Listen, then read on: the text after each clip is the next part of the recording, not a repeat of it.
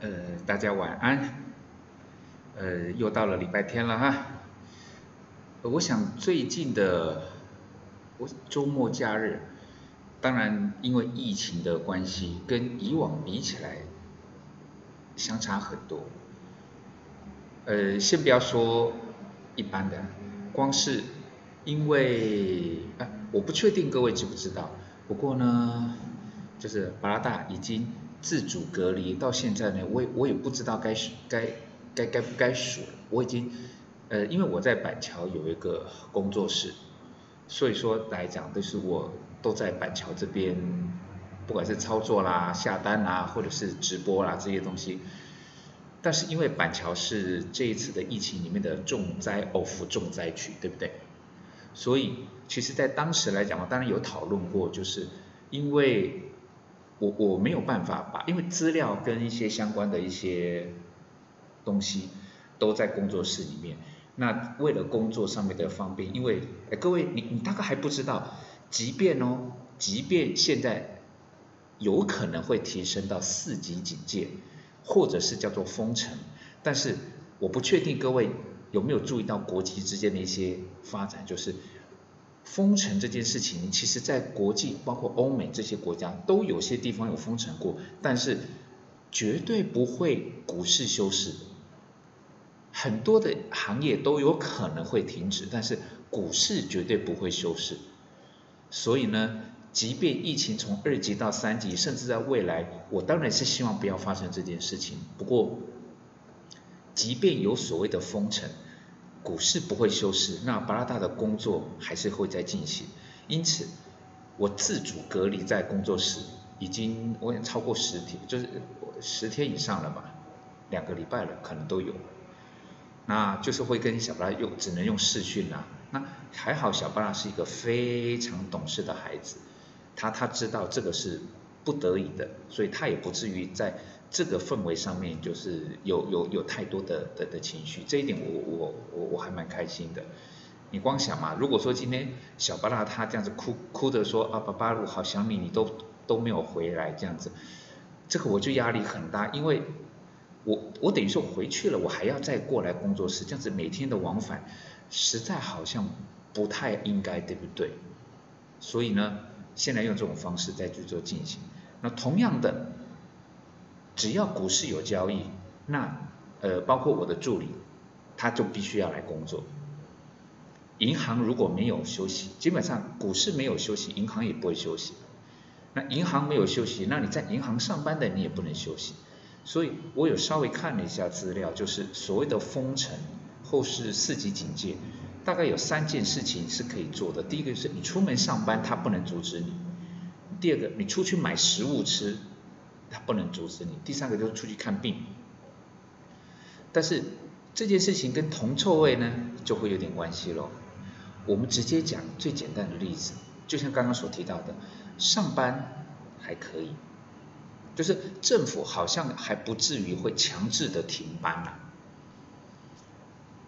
好，我假设可以好不好？假设可以上班的情况之下，那现在就妙喽。刚刚讲到的第一个叫做你可以上班，第二个叫做你可以出去买东西嘛。那第三个看病呢，我们就先不讨论。换句话说，你出门你要么是出去上班，要么是出去买东西，对吧？哦，买东西吃了，不管是买回来煮，还是买外带什么东西的，总之是这个样子，对不对？那请问一下，成品、照相馆、百货公司到底该不该开？就像以成品来讲好了，你今天成品在哦，你在成品上班，你是成品的员工，你可以去上班哦。我们假设你可以去上班哦，但是客人不能来，对不对？因为客人如果他不是成品的员工，他不能到成品里面去。但是成品又不是在卖吃的，也不是在卖什么生鲜蔬果的东西的，那他们到成品也不是去采买食物的，所以客人不能去。那现在是不是就绝了？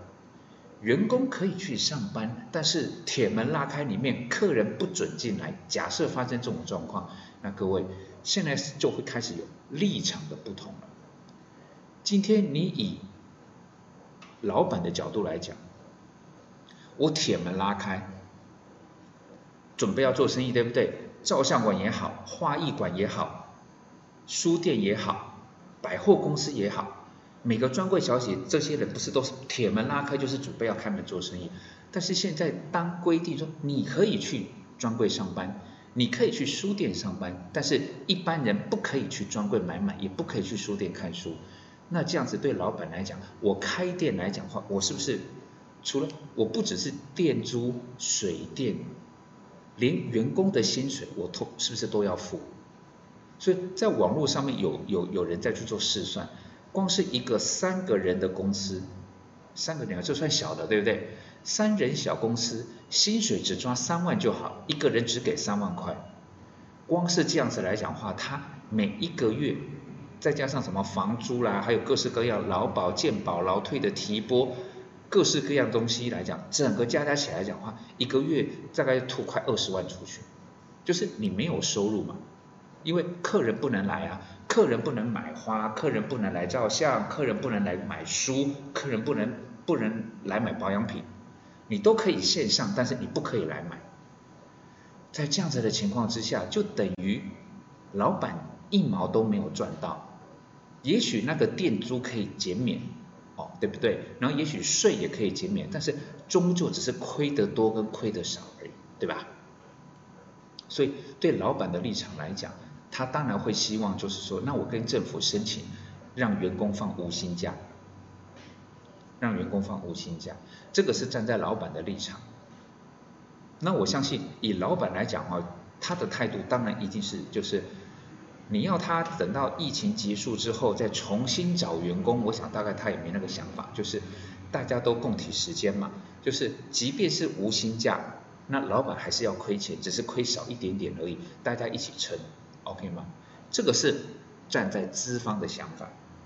但是站在劳方的想法那就不一样了，对不对？你刚刚就是我在我在网络上面有看到的，一个月三万块就三个劳工，那老板。半年啊，不是一点呃一个月了，大概就要吐大概二十万出去，夯不啷当要吐快二十万出去。但是对劳工来讲，那个三万块可能就是他养家活口的钱。那今天以无薪假的方式来讲的话，即便政府有纾困有补助来讲的话，如果只是一两个月，各位，如果只是一两个月，或许。包括老板在内，所以说其实，在这件事情上面，很多人就因为你站在不同的立场，就会有不同的争议，都是为了同酬。很多人就会是说，老板啊，你平常你赚钱的时候来讲话，你赚很多啦。那这个疫情，假如各位我们听清楚喽，假如只是一两个月，一两个月，老板你赚这么多钱。你按卖欧阿米耍的人都有可能买到四栋房子了，你那么有钱，你那两个月来讲话，那你就撑一下嘛。就是员工跟着你这样子打拼努力来讲的话，对你来讲，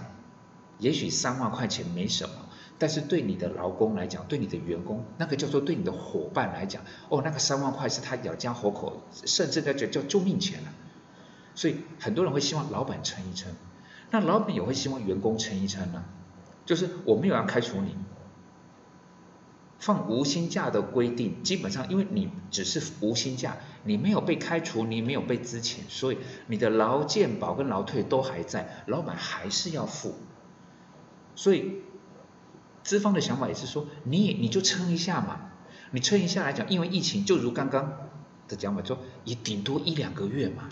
我们不要假设这个疫情可以搞十年，对不对？就只有一两个月，你一两个月，你这一个月没有领三万，下个月没有领三万，你平常有存钱呐，那你就可以，就是大家都够体时间过一下嘛，对不对？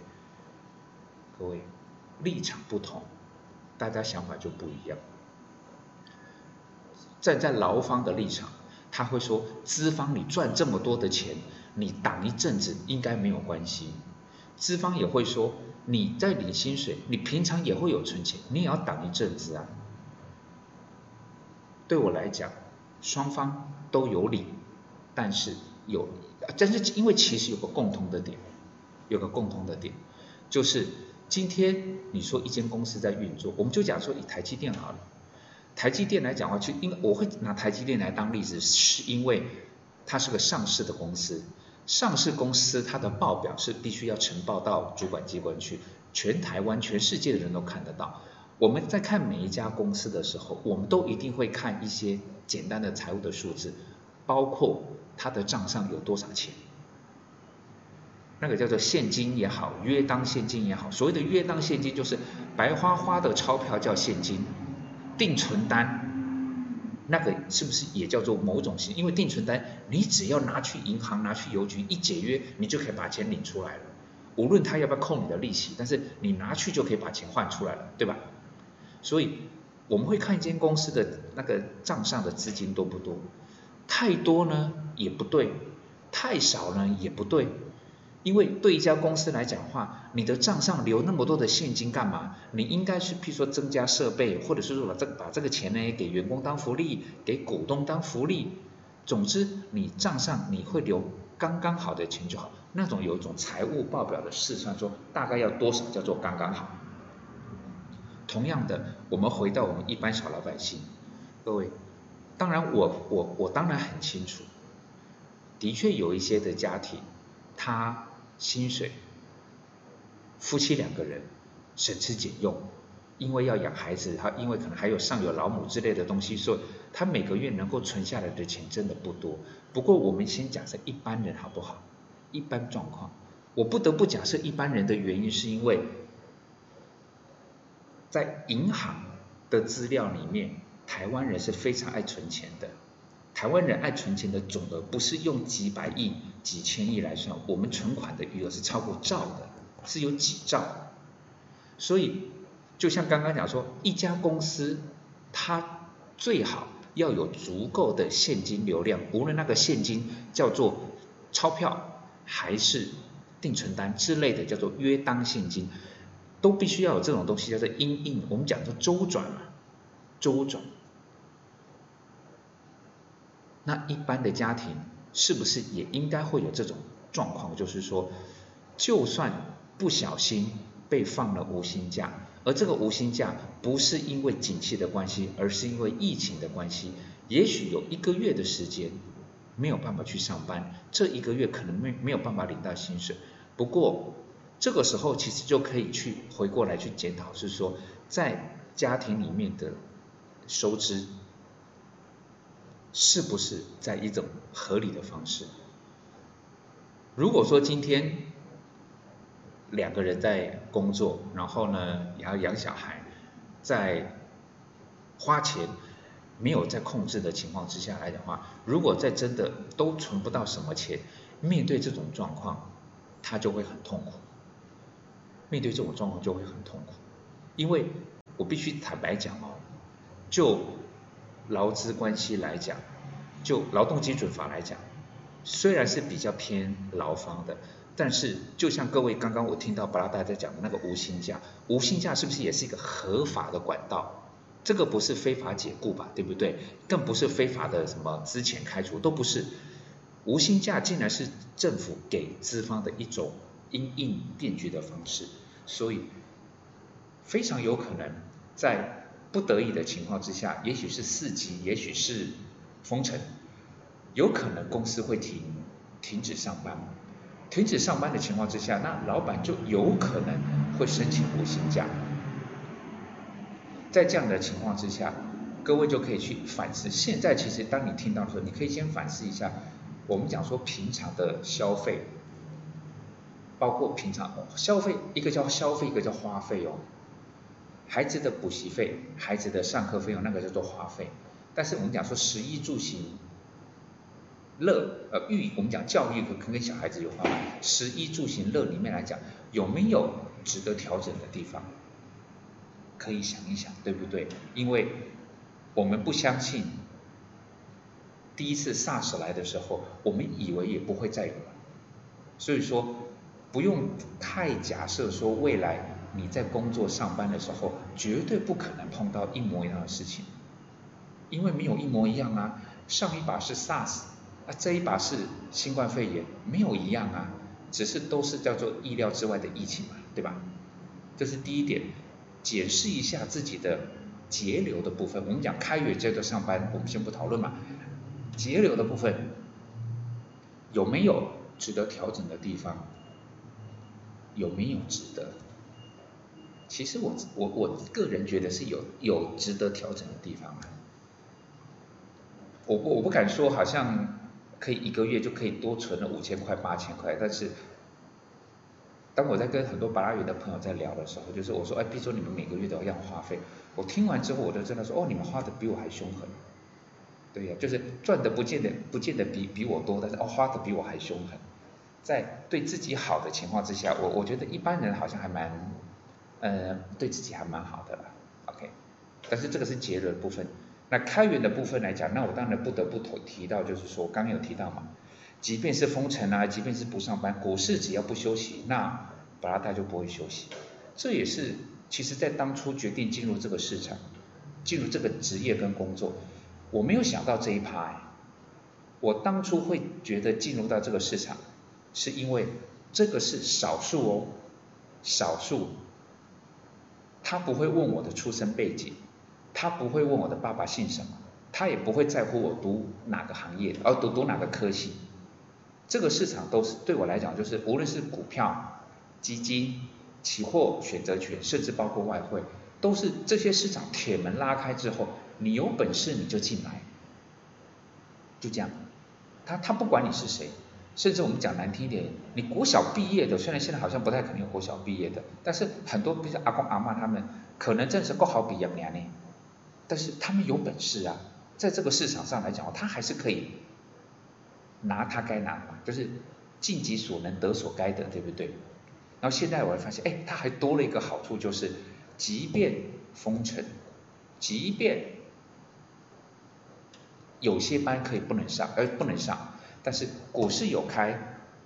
班还可以，就是我的工作还可以再进行，然后我的就是所谓的收入，并不会受影响。我觉得这是一个很大的好处，因为你想各个行业里面，你说卖吃的很好赚，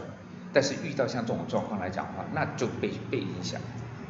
那你是说，那在银行上班很稳定？但是万一就是说，比如说行那个，比如说银行停班什么东西，万一这样子来讲，那也麻烦。所以呢，我会觉得，嗯，在节流的部分，各位可以再考虑一下，因为你跟资方，如果您是劳方的话，您跟资方的看法当然是不一样。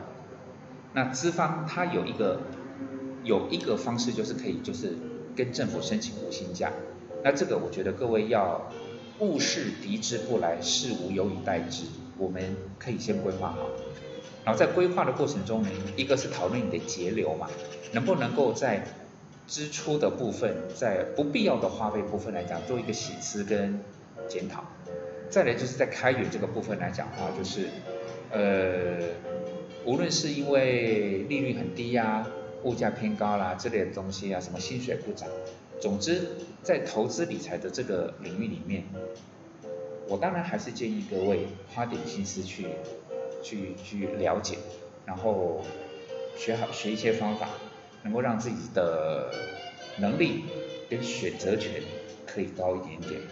就万一不小心真的要无薪假，万一不小心他真的要在家里面，你有另外一样能力，其实对你感觉也不差哦。今天呢，这个同创呢也没有特别针对什么，而是希望各位就是利用在疫情的时候来讲话，就跟我上一上一段有讲过嘛，